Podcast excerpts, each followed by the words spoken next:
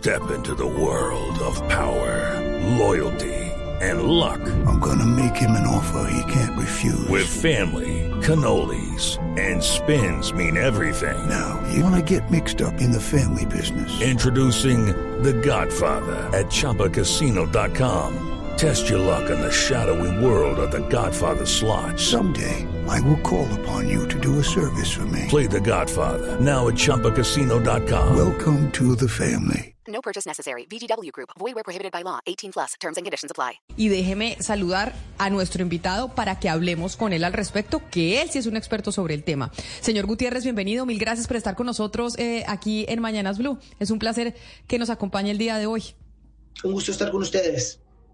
Bueno, primero cuéntenos un poquito qué es el Future of Life Institute, que además fue uno como, entiendo, corríjame si estoy diciendo algo que es acertado o no, como de los que empezaron a convocar esta comunicación de parte de estos empresarios para decirle a los desarrolladores de tecnología artificial como, oigan, paren el carro un momento, no sabemos si esto que estamos eh, desarrollando puede tener impactos negativos y peligrosos eh, para nuestra sociedad. ¿Qué es lo que hace el Future of Life Institute? Muy buena pregunta. Nuestra institución se creó en el 2014 para buscar maneras de mitigar los riesgos y maximizar los beneficios de tecnologías como la inteligencia artificial. Uno de nuestros grandes éxitos fue la creación de los primeros principios, uno de los primeros principios de inteligencia artificial llamados los principios de Asilomar, tratando de pensar qué acciones o qué riesgos debemos de vislumbrar en cuanto a la inteligencia artificial. Durante varios años nos hemos preocupado por esto, hemos publicado muchas investigaciones, hecho muchos esfuerzos de advocacy en todo el mundo y hace varias semanas, varios meses, planificamos esta carta para efectivamente hacer lo que, lo que tú describes. Pensamos que no toda la inteligencia artificial debe ser pausada, sino aquella que realmente es tan capaz que pueda crear riesgos que no hemos identificado. Nosotros sabemos que los ingenieros, los científicos que crean esta tecnología están haciendo algo muy claro, están tratando de encontrar un problema y la solución. Ahora, en muchos de estos laboratorios hay personas que están pensando en los riesgos, pero desgraciadamente por las presiones competitivas, el encontrar una solución a los problemas que se quieren comercializar, no siempre se piensa en los casos de uso de riesgo que pueden crear estas tecnologías. Entonces, como viste la semana pasada, tuvimos mucha suerte con nuestra carta que sí llegó a una audiencia global y que nuestro pedido es que por seis meses pensemos en una pausa de estos modelos que son altamente riesgosos, no todos los modelos, no pensamos que toda la inteligencia artificial tiene que parar y no tiene que haber ningún avance, eh, avance, sino solamente esos que pueden crear riesgos que, a los cuales no hemos identificado y no estamos listos para intentar. Señor Gutiérrez, la organización para la que usted trabaja, usted nos dice, funciona desde el 2014, precisamente haciendo investigación sobre cuáles son los impactos que puede tener la inteligencia artificial en nuestra sociedad. Ustedes escriben esta carta y convocan a los empresarios de la tecnología a que la firmen. Esa carta logró los titulares de la prensa internacional. La semana pasada todos los periódicos del mundo tenían la carta de los CEOs, incluidos Elon Musk, entre otros, a decir, por favor, paremos un momento y pensemos lo que puede hacerle la inteligencia artificial a la humanidad.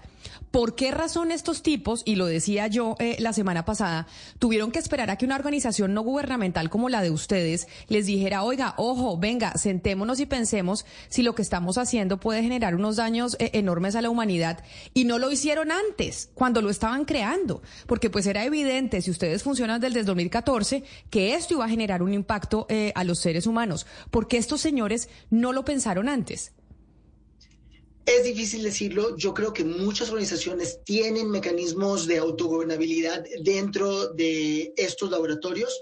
Lo que te puedo decir es que hay presiones competitivas muy fuertes y siempre se quiere ser el primero o el mejor en hacer algo.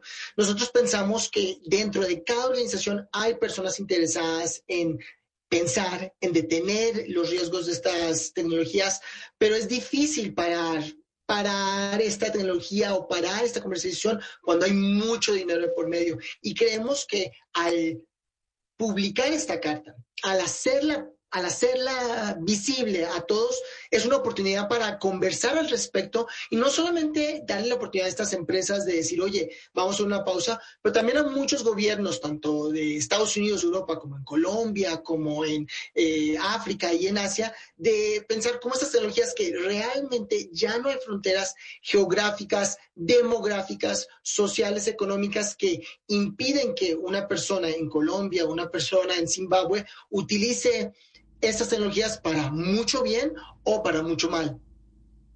Señor Gutiérrez, nosotros hemos venido hablando y entenderá usted que como periodistas pues tenemos un gran temor. Tenemos una compañera Mariana Palau que está asustadísima porque dice nos vamos a quedar sin trabajo porque ya vemos que hay presentadores eh, de televisión que pueden ser creados con inteligencia artificial, que de hecho así lo está utilizando ya cadenas de televisión eh, en Rusia y en China, como incluso ya hay análisis financiero, textos que se construyen a través de inteligencia artificial y demás. Digamos que eso sería generar mayor eficiencia laboral. Pero ustedes eh, eh, en, su organización y en su instituto han encontrado que cuáles son los principales peligros de la inteligencia artificial para la humanidad. Si, si yo le tuviera que decir, dígame tres, ¿cuáles son los que ustedes han encontrado? Es una muy buena pregunta y creo que hemos pasado ya por varias revoluciones industriales. En cada una de ellas hemos tenido tiempo suficiente de adaptarnos. Las personas que a principios del siglo XX estaban pensando, oye, tengo muchas ganas de ir a la escuela de telegrafía porque esto va a ser la nueva tecnología y al final vino el teléfono y los mandó a, buscar otro trabajo. Bueno, tuvieron tiempo de hacer esa transición. Lo que a nosotros nos preocupa son estas tecnologías que no nos dejan tener esos momentos de transición. Mira, por ejemplo, lo que pasó hace varios años con una empresa que utilizó eh, un algoritmo de inteligencia artificial a través de Cambridge Analytica para determinar cuáles eran los gustos de las personas, a tal manera que pudo tener influencia en elecciones en varios países. Eso es un tema de manipulación. Por ejemplo, em, Camila, tú y yo tenemos un celular y en este celular, cuando buscamos algo, nunca le mentimos. ¿Por qué no le mentimos? Porque queremos la respuesta más cercana a nuestra pregunta, tanto de a qué horas es la película que queremos ver, eh, en cuánto tiempo llego a este lugar, le tengo miedo a esto, cómo puedo dejar de pensar en esto, todo tipo de información no la tenemos nosotros y hemos utilizado esta tecnología durante veintipico de años y pues uno puede vislumbrar un futuro en donde nuestro ADN psicológico se encuentra ya en algún lugar y se puede utilizar para algo que puede ser tan bueno como un asistente personal que sepa cómo eh, hacernos más eficiente, como influenciarnos en decisiones que no tomaríamos, que pueden ser políticas, pueden ser de compras, pueden ser de comportamiento que no haríamos. Eso es algo que realmente, personalmente, puede preocuparme o tu audiencia también. It's time for today's Lucky Land horoscope with Victoria Cash. Life's gotten mundane, so shake up the daily routine and be adventurous with a trip to Lucky Land. You know what they say. Your chance to win starts with a spin. So go to LuckyLandSlots.com to play over 100 social casino-style games for free for your chance to redeem some serious prizes. Get lucky today at LuckyLandSlots.com. Available to players in the U.S., excluding Washington and Michigan. No purchase necessary. VGW Group. Void or prohibited by law. 18 plus. Terms and conditions apply. Señor Gutiérrez, salió publicado un estudio de Goldman Sachs, un informe, para ser mucho más exacto, sobre el número de trabajos que se perderían con la llegada de la inteligencia artificial en esta primera etapa. Y se habla de 300 millones de trabajos, de empleos que se perderían a nivel global, sobre todo en Estados Unidos y en Europa. ¿A usted le preocupa ese número o es de alguna u otra forma algo que no se puede evitar? Mira, yo no podría especular pues, sobre ese número porque no he leído el estudio. Lo que sí te puedo decir es que estas transiciones tecnológicas siempre tienen víctimas. No va a haber una en donde no exista una víctima. Lo que tenemos que tener en cuenta es que hay una gran paradoja de inteligencia artificial. Por ende, hay inteligencia artificial que puede tratar de crear y analizar los algoritmos y los problemas matemáticos más difíciles de la historia y tratar de resolverlos. Pero cuando vemos en inteligencia artificial tratando de reemplazar el trabajo manual de una persona, pues hay muy poco al respecto porque realmente es muy caro recrear a alguien que pueda hacer todas las cosas que un humano puede hacer, limpiando, eh, lavando un estante, yendo de esa tarea a tratar de ayudar a otra persona a otra tarea. Eso es una... Eh, replicar eso es extremadamente difícil. Entonces hay una paradoja entre los análisis súper difíciles que pueden hacer esta tecnología al trabajo manual que en este momento es muy caro eh, realizar o es muy caro tratar de dejar de usar humanos y reemplazarlos por métodos no humanos.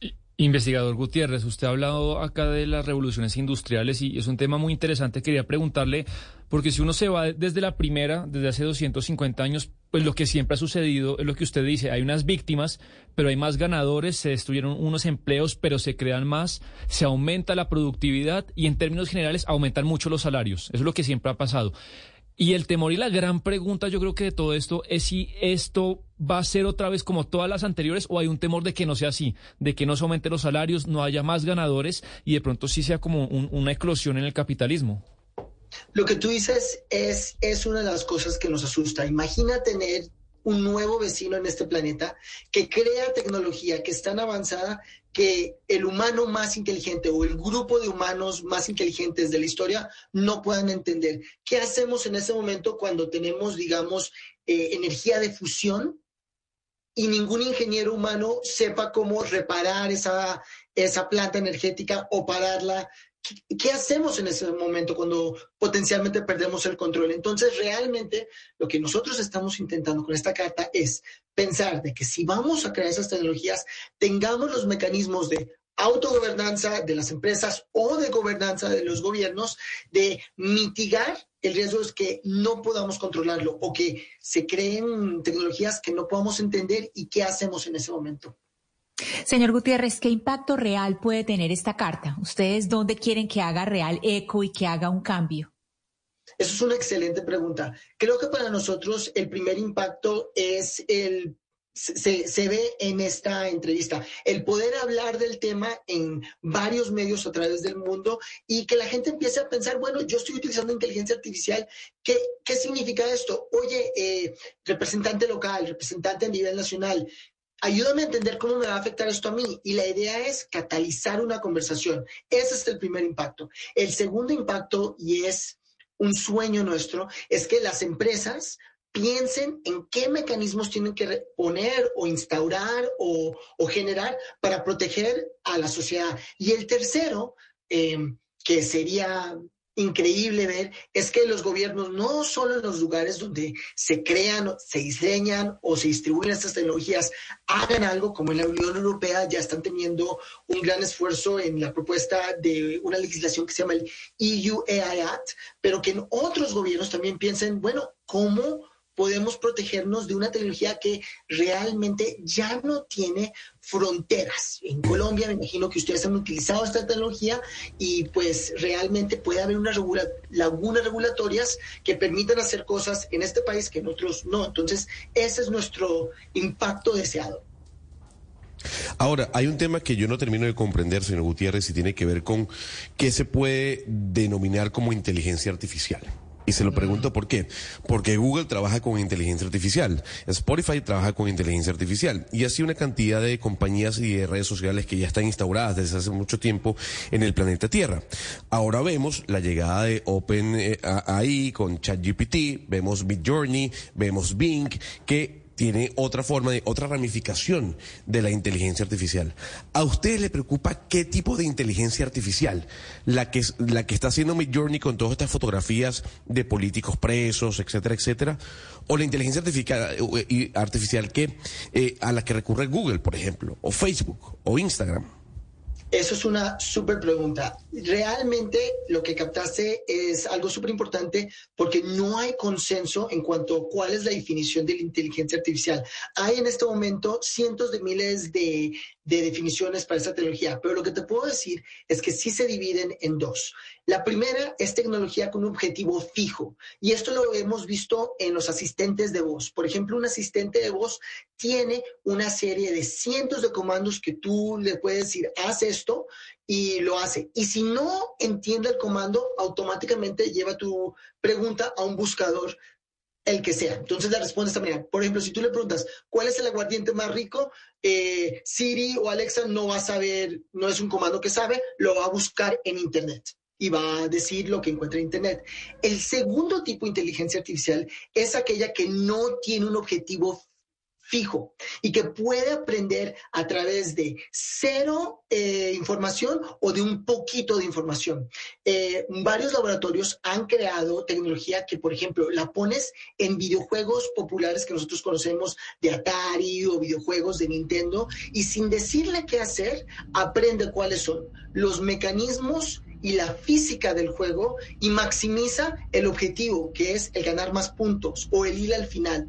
Esa tecnología que no tiene un objetivo fijo, que puede aprender dependiendo de sus limitantes de capacidades. Hay capacidades visuales, hay capacidades de texto, hay capacidades de voz, hay varios algoritmos en este momento disponibles que no tienen un objetivo fijo y que se pueden moldear a objetivos varios. Eh, esas son las que más nos, nos, nos preocupan. Eh, señor Gutiérrez, ¿qué, riesgos eh, a propósito de la inteligencia artificial eh, se podrían ver reflejados en temas de seguridad nacional, en temas de seguridad de Estado, de países y sobre todo por el tema de la carrera de armas? Efectivamente, eh, nosotros hemos participado en varios esfuerzos para tratar de crear un mecanismo legal internacional que prohíba las armas autónomas. Las armas autónomas es un tema muy interesante porque también hay poco consenso sobre su definición y en Ginebra eh, uno de los temas que se discute es qué se incluye como arma autónoma. En este momento existen varias versiones de armas autónomas, pero no se consideran como tales porque son de naturaleza defensiva o cibernética. Generalmente cuando se habla de armas autónomas, lo que se está tratando de evitar son las armas ofensivas. Y pues hay un universo de armas que existen. Ahora, hay algunos países que hay eh, libre porte de armas y... Eh, la siguiente discusión es, bueno, ¿qué se considera un arma? Imagínate tú tener una reja que tengas dos armas autónomas que deciden sin la intervención de un humano a quién disparar si entran a un perímetro. Eso es, digamos, una distopia que creo que cualquiera preocuparía que un ente no, no humano pueda decidir eh, disparar a, a una persona. No, pues imagínense, don Carlos eh, Gutiérrez, qué placer tenerlo con nosotros y, pues seguiremos en contacto con usted porque esto sin duda alguna es, como usted lo mencionaba, es un tema que se, que se desarrolla exponencialmente y tenemos que poner los ojos sobre lo que está pasando con la inteligencia artificial y los efectos que esta puede tener eh, sobre la humanidad. En Colombia, por ejemplo, los eh, creadores de políticas públicas, que de hecho usted es un investigador de políticas públicas eh, de inteligencia artificial, y ver cómo no dejamos que la tecnología pues nos coja eh, desapercibidos. Mil gracias por estar aquí con nosotros. Fue un placer haber hablado con usted. Gracias a todos ustedes y que tengan un muy buen día. It is Ryan here and I have a question for you. What do you do when you win? Like, are you a fist pumper? a woohooer, a hand clapper, a high fiver. I kind of like the high five, but if you want to hone in on those winning moves, check out Chumba Casino. At ChumbaCasino.com, choose from hundreds of social casino style games for your chance to redeem serious cash prizes. There are new game releases weekly, plus free daily bonuses. So don't wait. Start having the most fun ever at ChumbaCasino.com. No purchase necessary. BGW. Void were prohibited by law. See terms and conditions. 18 plus.